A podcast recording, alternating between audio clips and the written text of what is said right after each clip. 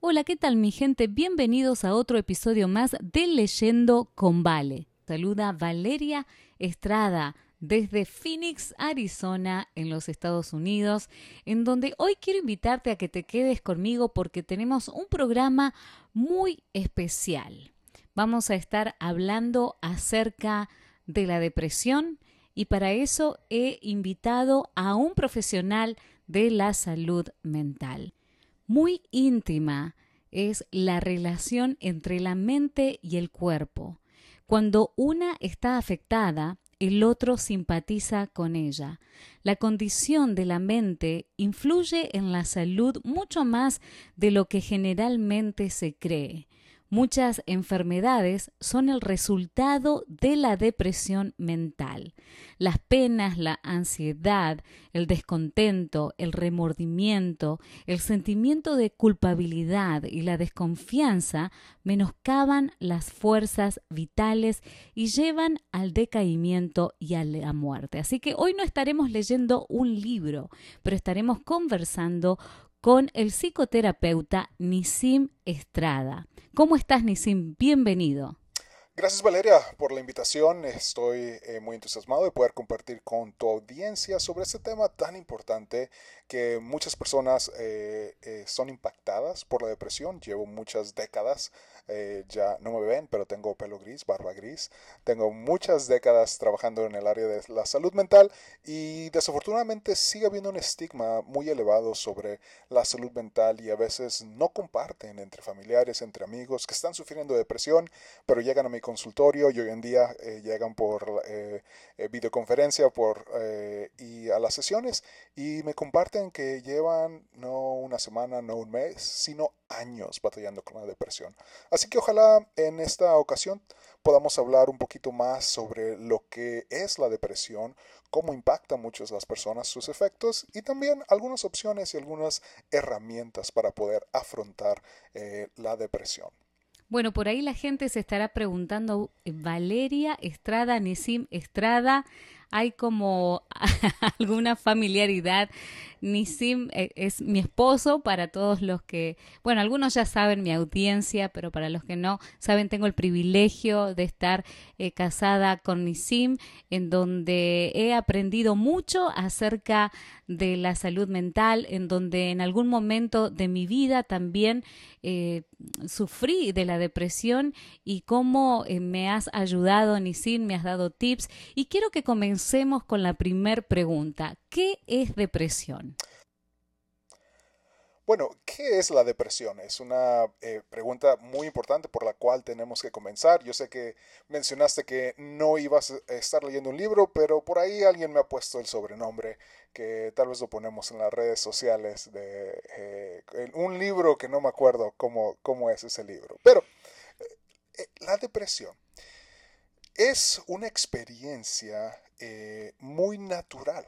Ojo, digo natural, no tiene que ser algo malo. Eh, nuestro sistema nervioso en sí constituye en un cuadrante de experiencias, como mencionabas, no solamente emocionales, sino también biológicas, Valeria. Eh, en este cuadrante tenemos lo que es tal vez placentero y lo que es incómodo, en un cuadrante, digamos norte-sur, y en el cuadrante este-oeste tenemos lo que es eh, excitatorio y lo que es depresivo. Entonces, dentro de este cuadrante está todo el rango emocional de los seres humanos. Cuando nos asustamos, es muy beneficioso que nuestro sistema nervioso central se deprima.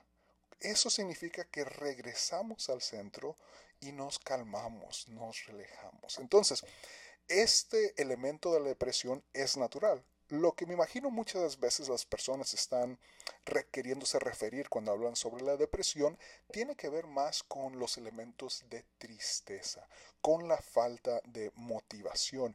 Esto también está dentro de este cuadrante eh, de emociones que tenemos pero e, en ese sentido comenzamos a diferenciar, ¿verdad? Está lo que acontece naturalmente en nuestro sistema nervioso, está los elementos emocionales y por tercer lugar está lo que clínicamente eh, nosotros en nuestro diagnóstico de manuales eh, que utilizamos en la salud mental está lo que es la depresión clínica o el desorden de depresión mayor. Estas son las diferencias que existen y cada uno de los elementos tienen sus cualidades diferentes. ¿Podrías eh, comentarnos un poquito por qué se produce la depresión? Un poquito, ay, no sé si un, poquito. un poquito. me queda para mucho. Ahí me cortas. Tengo muchas preguntas. Ahí me cortas, Valeria. Eh, con, eso de, un poquito, eh, me lo pones un poquito difícil, como quien diría. Bueno, eh, ¿qué se produce la depresión? Creo que tal vez podemos comenzar por el área neurológica, por el área biológica, física. Es, normalmente podemos observar que existe un desbalance a nivel de neurotransmisores. Los neurotransmisores neurotransmisores son eh, unos químicos muy importantes eh, porque eh, el balance de ellos son los que impactan nuestras emociones, nuestro bienestar. Y los neurotransmisores son estos elementos que ayudan a, que se comuniquen las neuronas. Por cierto, las neuronas no se están tocando una a la otra. la acción que, que ocurre dentro del cuerpo de la neurona es eléctrico pero luego llega al final donde están las dendritas, justo donde va a tocarse con la otra neurona para que siga eh, la conexión. Ahí los que tienen un poco de años y no crecieron con tantos videojuegos, tal vez jugaron al teléfono descompuesto, ¿no? Que, vas pasando la información de, una persona a otra. Bueno, exactamente, en las neuronas existe un espacio donde este impulso eh, eh, eléctrico, ¿verdad? Neurológico, tiene que saltar a la otra neurona y esa información es pasada a través de neurotransmisores que entran en este espacio, en este canal entre neurona y neurona, y de ahí van pasando los estímulos de una neurona a otra. Los neurotransmisores son esos barquitos en medio de este canal que llevan la información de una ah, neurona a la otra. ¿Cuándo existe un desbalance? ¿Cuándo no hay la suficiente cantidad de barquitos, como quien dice? Aquí la información comienza a fallar un poco, nuestro eh, eh, humor, nuestras emociones comienzan a ser impactadas por este desbalance de neurotransmisores. Entonces, e, en cuestión biológica, esto es lo que eh, ocurre con la depresión. normalmente puede que ustedes encuentren diferentes profesionales que tengan un enfoque diferente al que estoy utilizando, pero son diferentes formas que utilizamos para abordar los desórdenes psicológicos, los problemas que las personas encuentran. Yo estoy hablando de una forma de ver biopsicosocial, ¿verdad? Que tiene que ver con lo físico, con el medio ambiente, con donde crecimos y nuestros pensamientos, nuestra experiencia interna. Entonces es un modelo que tiene tres áreas. Por ende, hablé del biológico, ¿verdad? También encuentra el optimismo o cómo percibimos, ¿verdad? Si está nublado, la persona que tiene depresión ves, ay, está nublado. Mientras la persona que está optimista dice, ay, gracias a Dios que está nublado estamos experimentando eh, el mismo medio ambiente, estamos siendo expuestos, pero la percepción psicológica de los eventos tiene a ser más pesimista, ¿verdad?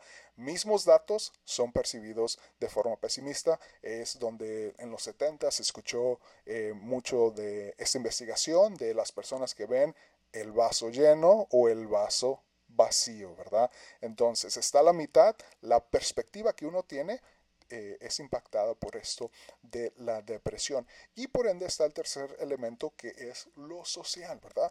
Eh, existen impactos que tenemos eh, día a día, ¿verdad?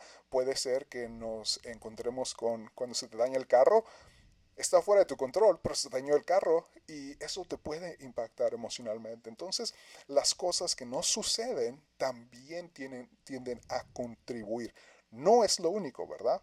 Eh, inclusive eh, una persona muy influyente en nuestra área de la psicología eh, se llama Víctor Frankl. Él estuvo en un campo de concentración. no es solamente el medio ambiente. Víctor Frankl estuvo en este campo de concentración y no quedó impactado con depresión por el resto de su vida. Así que no es solamente nuestros genes, no es solamente lo que pensamos, no es solamente lo que nos pasa, es una combinación de estos tres, Valeria, y a cada persona va a tener una diferente combinación de estos factores que contribuyen a que experimenten mm, depresión con mayor intensidad. Es muy interesante todo lo que estás compartiendo. ¿Cómo se diagnostica a la depresión? No con el internet, comenzamos por ahí, ¿verdad? Eh, yo sé que pueden encontrar, eh, ¿cómo se llama? Eh, los, los diferentes síntomas que el manual de, de diagnósticos cataloga como depresión, pero varios de ellos tienen que tener eh, subjetivos, ¿verdad? Tenemos ciertas encuestas e instrumentos que nosotros utilizamos, eh, pero también tenemos la capacidad de ir diferenciando cuando alguien me dice, no tengo ganas, ¿verdad? Mm. Ahí tenemos diferentes preguntas que hacemos nosotros los profesionales eh, y nuestra experiencia nos ayuda a ir diferenciando las experiencias que tienen. Así que eso de diagnosticar vaya con un profesional de la salud mental eh, para si tiene dudas eh, sobre si experimenta depresión. Pero ojo, Valeria, quiero, quiero regresar un poquito a la primera pregunta que hiciste sobre qué es depresión. Y aunque uno no califique para uno de estos diagnósticos, no significa que no esté experimentando estos síntomas o esté experimentando tristeza o esté teniendo dificultades con su día a día. los elementos depresivos, si podemos decir, tienen un impacto aunque no estén a un nivel donde pueda tener un diagnóstico ah, oficial. Entonces, cabería de una forma muy importante hacer una autoevaluación, ¿verdad? Y ver, ¿estoy pudiendo hacer lo que yo quiero en mi día a día. ¿Qué metas tienes? ¿Qué quieres hacer el lunes? ¿Qué quieres hacer el martes? Evalúa si las metas y los objetivos que te estás poniendo los estás alcanzando. Y si no los estás alcanzando, la segunda pregunta sería, ¿qué está de por medio? ¿Qué me está interrumpiendo? ¿Qué está causando dificultades para que yo alcance estas metas? De esa forma uno puede evaluar si, aunque no tenga un diagnóstico ah, oficial, puede ser que ciertos elementos de, eh, de, los síntomas de la depresión, tristeza, eh, pesimismo, falta de energía, mucho sueño, que todo eso esté impactando su día a día. Muy interesante, Nisim. Eh, ¿Alguna de, de, estas preguntas que te estoy haciendo han, han surgido en este podcast eh, y por eso decidí eh, tomar esta iniciativa de poder conversar con vos. Hay mucha gente que escucha los audios de este libro y me pregunta, Valeria, ¿tenés algún capítulo en donde hables de la depresión, de la ansiedad? Y comienzan a contarme sus historias de vida.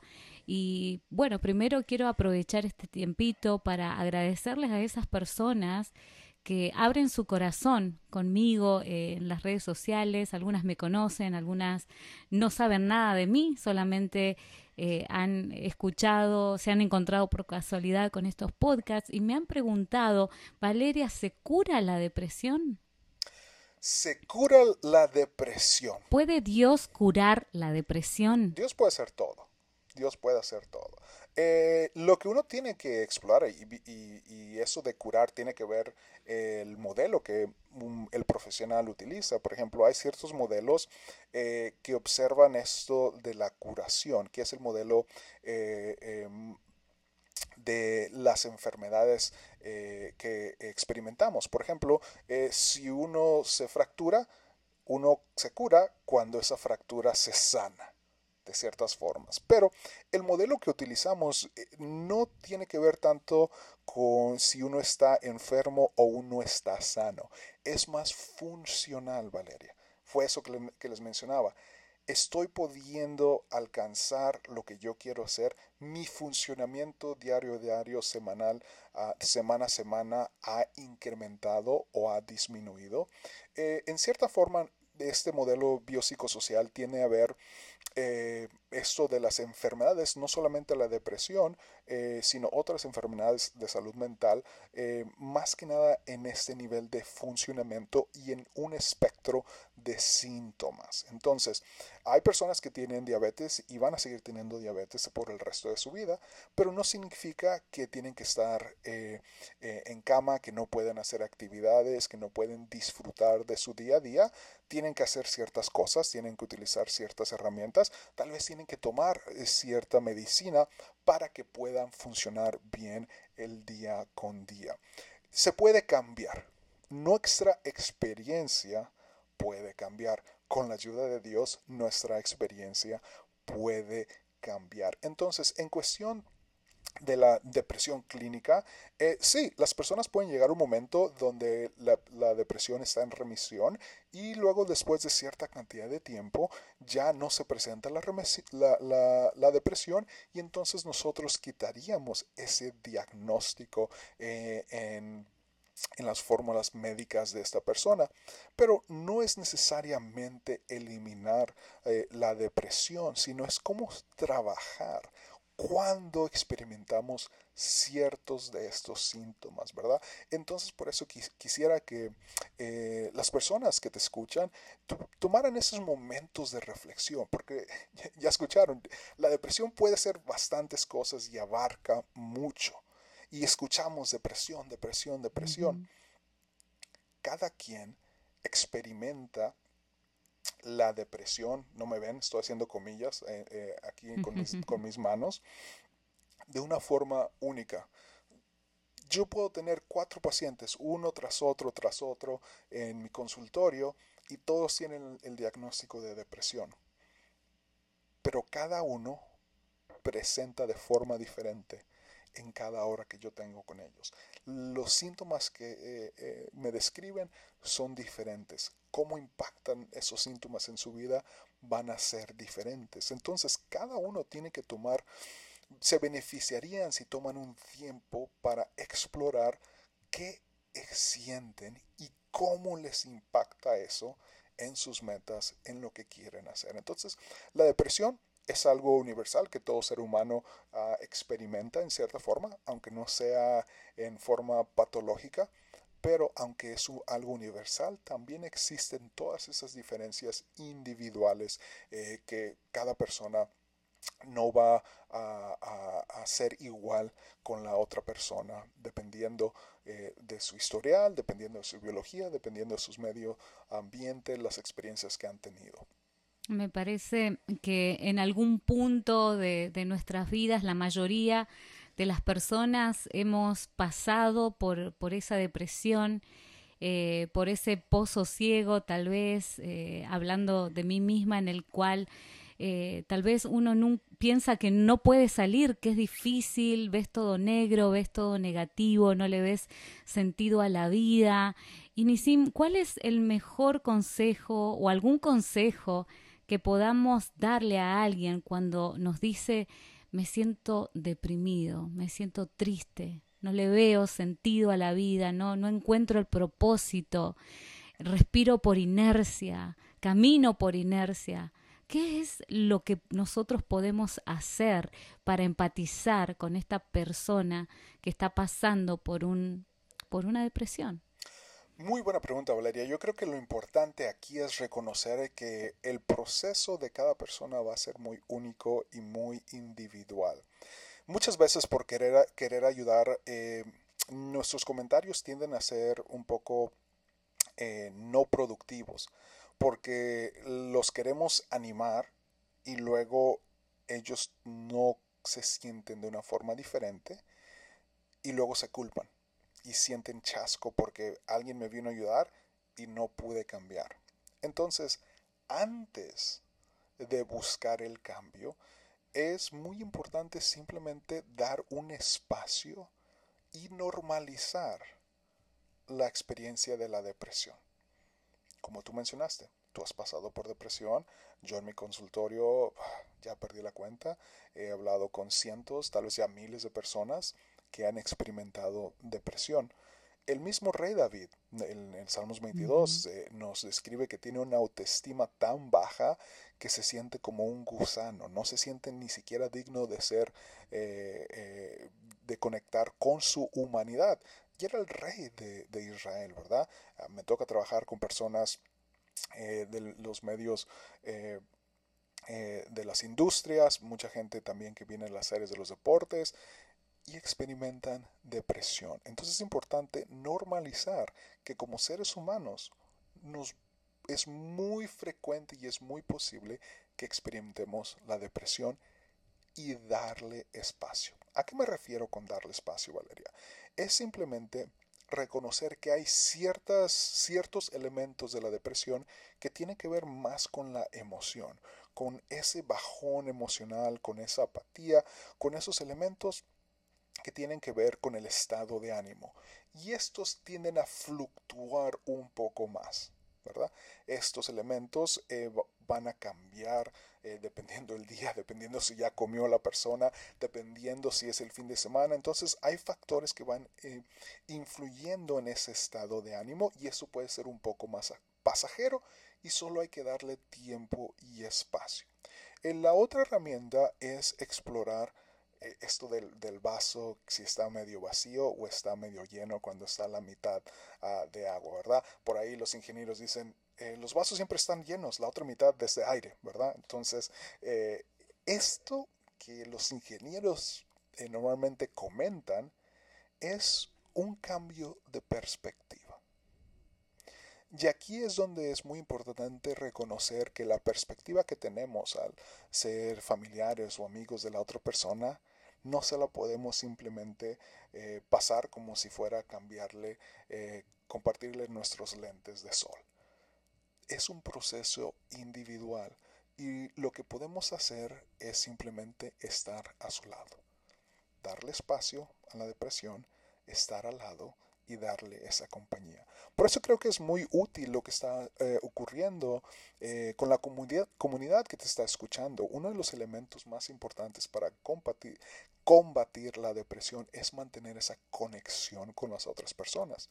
La depresión lo hace más difícil porque eh, bloquea las emociones y las emociones son uno de los elementos principales que usamos los seres humanos para conectarnos con las otras personas. Entonces, eh, por ende, es natural que si estamos deprimidos, nos aislamos, uno de los síntomas, ¿verdad? No se autodiagnostiquen escuchando este programa, ¿verdad?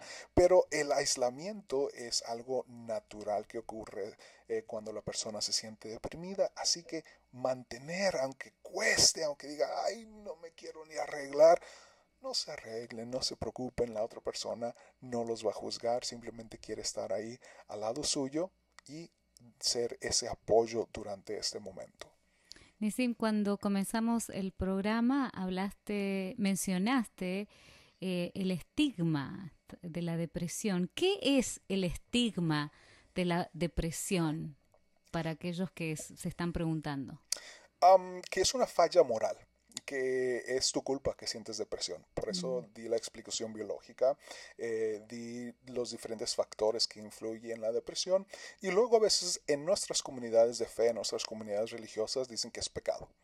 Y entonces el estigma que ocurre es eh, como el paralítico, ¿verdad? Por tus pecados que has de haber cometido estás eh, mm. teniendo depresión o te falta fe y por eso no te has curado. Tal vez de ahí viene esa pregunta eh, de, que si se ha curado eh, la persona, ¿verdad? Entonces, el estigma es un prejuicio que se tiene a las personas que experimentan eh, depresión. Un elemento también que no hemos hablado tal vez en forma clara, pero también quiero hablar para reducir el estigma, es sobre los pensamientos de quitarse la vida, de suicidarse. Esto es el extremo de los síntomas de una depresión mayor clínica que diagnosticaríamos es cuando el pesimismo realmente ah, se ha elevado y ha sido persistente. Esto hay mensajes bíblicos, ¿verdad?, que eh, nos dicen que el quitarse la vida es, un pecado del rechazo de, de, la gracia y la salvación, ¿verdad? Pero no significa que sea algo eh, simplemente eh, por causa del pecado individual. Tiene que ver con el pecado de toda la humanidad, Valeria. Simplemente es el estado del ser humano que se nos ha corrompido a través de todos estos años.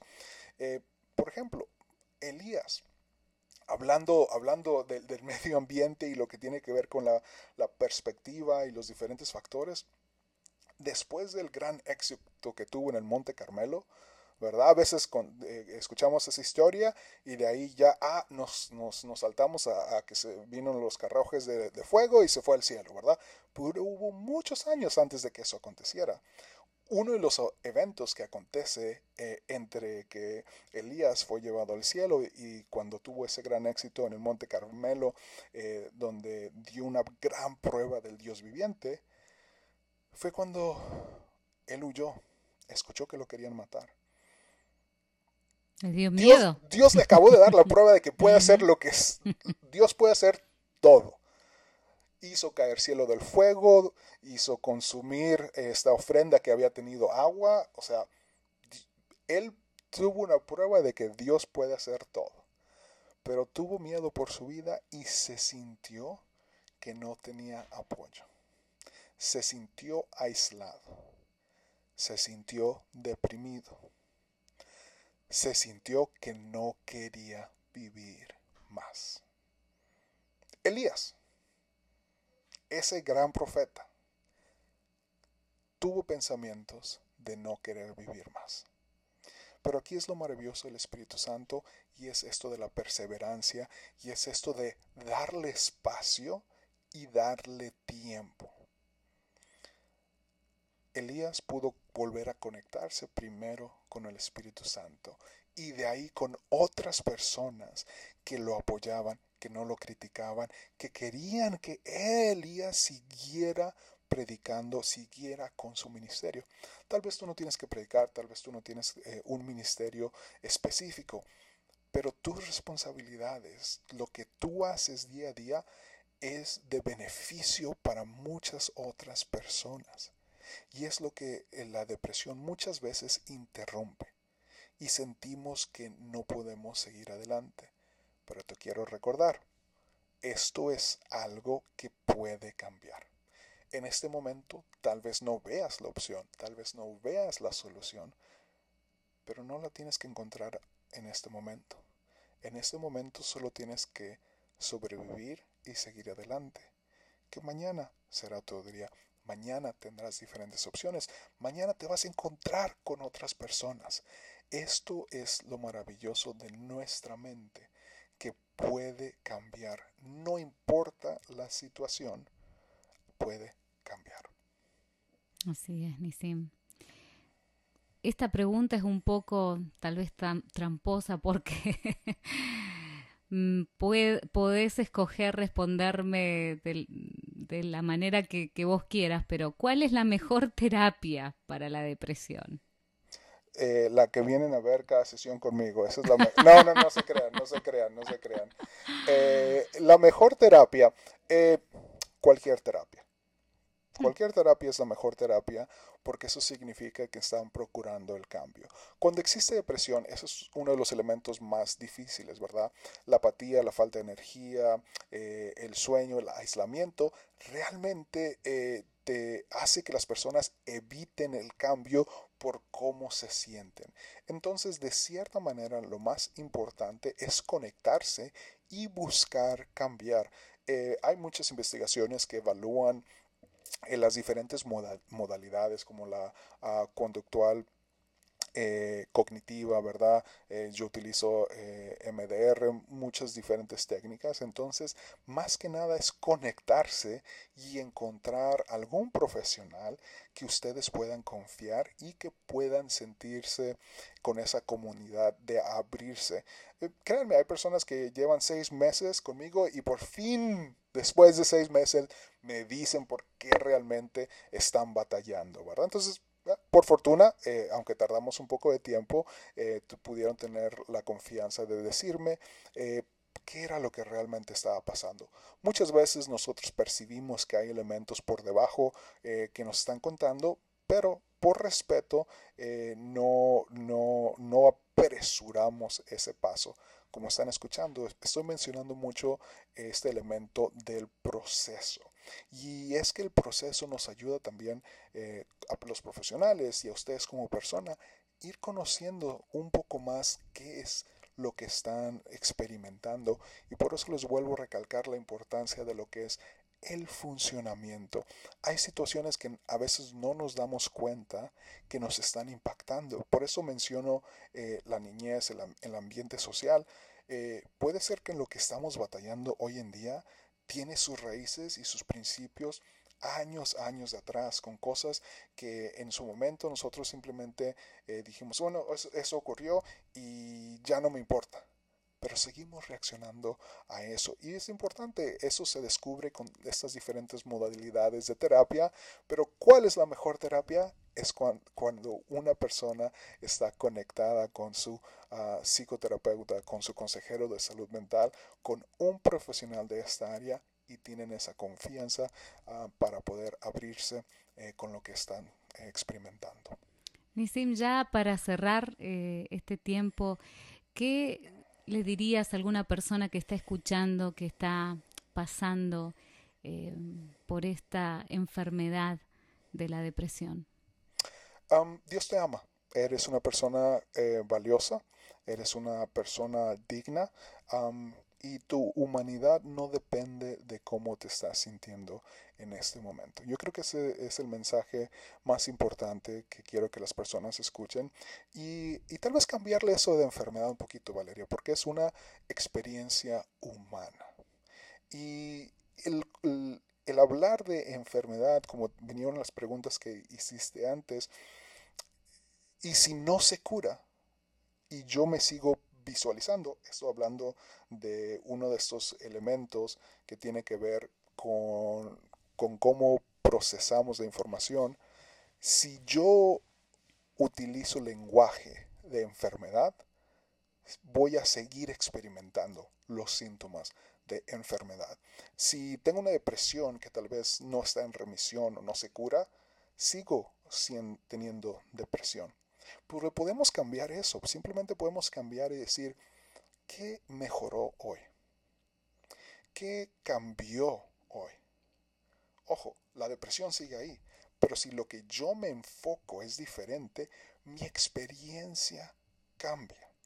Eso es lo que menciono, la, maravillosa capacidad de nuestra mente que Dios creó de una forma eh, tan, tan maravillosa, pero que el enemigo también la entiende y la intenta usar en contra nuestra, es ir enfocándonos. Y yo sé, cuando uno tiene depresión, es muy difícil no ver las cosas negativas, pero comenzar con la gratitud, tener unos momentos de oración, no solamente pidiendo por nuestras necesidades. Hay muchos elementos, eh, has cubierto sobre el poder de la oración, es teológicamente muy importante eh, hablar sobre nuestras necesidades, pero también es poder alabar a Dios y dar gracias cuando sufrimos. Dijiste que ya para acabar, así que no creo que nos dé tiempo de abordar esto, pero cuando uno practica la gratitud, la alabanza, aun cuando estamos pasando dificultades, nuestra experiencia va a ir cambiando. Ojo, no es que las circunstancias cambian, pero no nuestra experiencia cambia. La perspectiva en que nos enfocamos, en dar gratitud, en, dar alabanza, en ver cómo podemos ayudar a otras personas, el poder servir cambia mucho nuestra perspectiva, nuestra experiencia. Entonces es crear la disciplina es crear eh, ese compromiso con todas estas otras actividades, con estas herramientas. La depresión te va a quitar la energía, te van a quitar las ganas, pero lo maravilloso es que no te tienes que sentir bien para hacer estas cosas. No te tienes que sentir bien para eh, trabajar en la gratitud, para ayudar a otras personas cuando nosotros físicamente hacemos algo diferente, como ir al gimnasio, ¿verdad? Nuestra mente, nuestras emociones van a cambiar. Así que no tienes que esperarte para que se te quite la depresión. Al contrario, comienza a hacer estas actividades, que las actividades van a crear ese cambio en tus neurotransmisores y aquí se viene toda esta cadenita para mejorar tu bienestar y tu experiencia del día a día. Muchas gracias, Nisim, por eh, toda esta información eh, súper linda, interesante que nos has compartido. También de alguna manera por abrir tu corazón aquí en Leyendo con Vale y darle ese amor a tanta gente eh, que está necesitada de, de palabras de esperanza, que están buscando algo, no saben en dónde, pero el Señor los ama. Como vos le dijiste, me encantó, Dios te ama. Mi gente, hace más de dos mil años, un bebé nació para ser rey. Todos los que se enteraron de su nacimiento fueron al lugar donde estaba a adorarlo, porque sabían que Él era el rey que vendría a salvarlos.